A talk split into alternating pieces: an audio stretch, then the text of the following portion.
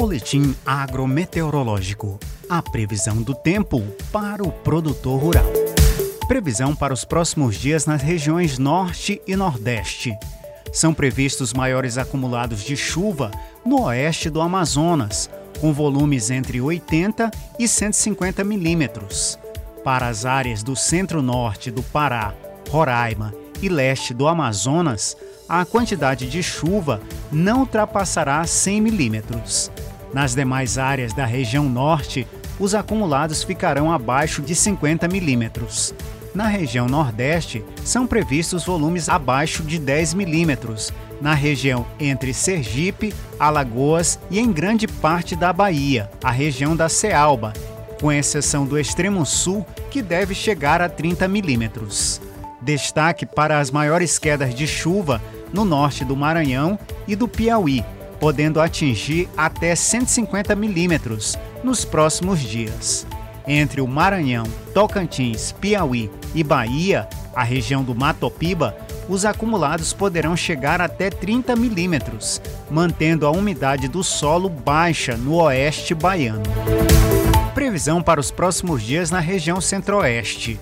Previsão de baixos volumes de chuva que não deverão passar de 20 milímetros. Não se destaca a ocorrência de chuvas em pontos isolados.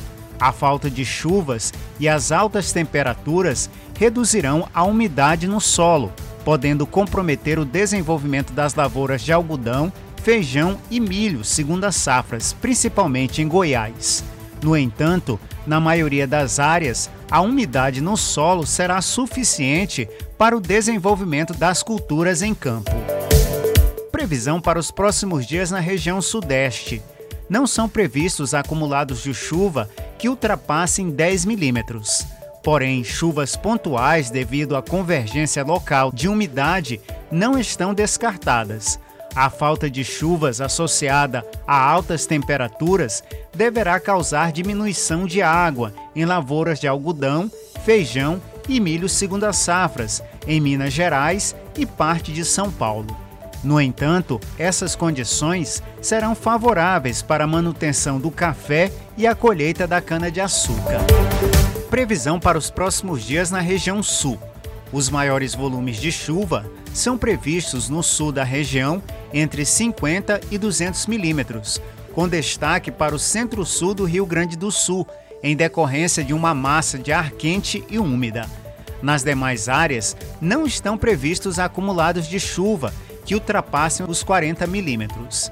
As condições de umidade serão favoráveis às lavouras de milho e feijão segundo as safras, em desenvolvimento vegetativo, floração e enchimento de grãos, assim como às lavouras de soja que ainda se encontram em enchimento de grãos no Rio Grande do Sul. Não há previsão de geadas. A previsão agrometeorológica é para os dias 25 de abril a 2 de maio de 2022. As informações do boletim são da Companhia Nacional de Abastecimento, a CONAB, e do Instituto Nacional de Meteorologia, o IMET, órgãos ligados ao Ministério da Agricultura, Pecuária e Abastecimento.